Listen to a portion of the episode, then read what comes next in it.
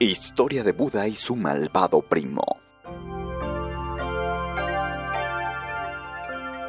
Aunque el Buda era reconocido en su época como el hombre más justo y sabio sobre la tierra, no por eso dejaba de tener malquerientes, envidiosos de su fama y de su misma sabiduría. A todos ellos los trataba con igual compasión que a sus fieles seguidores, pues en su corazón no cabía ni la ira ni el resentimiento. Entre los personajes que lo miraban con recelo, destacaba Devadatta, un primo suyo que constantemente trataba de desacreditarlo y de conjurarse contra él. Pero como el Buda no hacía caso de sus continuos ataques, y asimismo la gente no le prestaba demasiada atención, viéndolo como un ejemplo de resentimiento, un día decidió que la única forma de tranquilizar su espíritu era matando al Buda.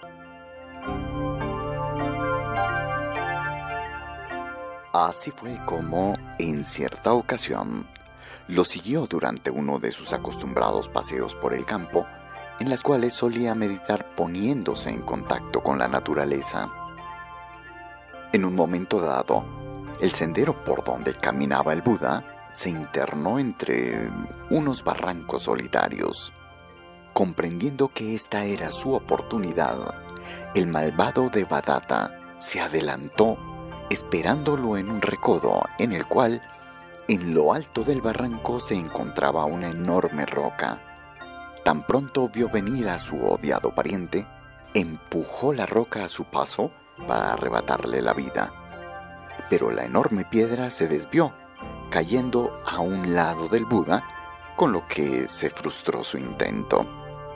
Aunque el Buda observó lo sucedido, continuó serenamente su camino con una leve sonrisa en los labios. Algunos días más tarde, el Buda caminaba por la aldea con varios de sus discípulos y de repente se cruzó con su mezquino primo. Este lo miró intimidado al pensar que posiblemente iba a sufrir represalias. Pero a cambio de eso, el Buda lo saludó con afecto, como si nunca hubiera existido el terrible atentado.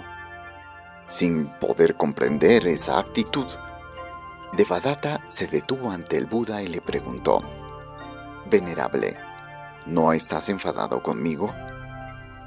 Por supuesto que no, querido primo, Lleno de confusión y asombro, Devadatta insistió. Pero, ¿por qué? Otro en tu lugar seguramente estaría muy irritado. Mirándolo pacíficamente, el Buda le contestó.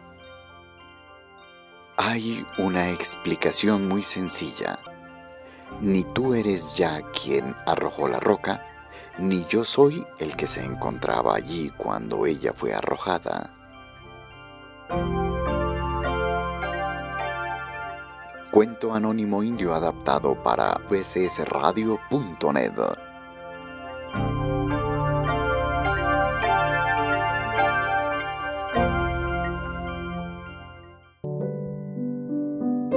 Más reflexiones en la sección Relatos de Sabiduría de nuestro sitio web bcsradio.net.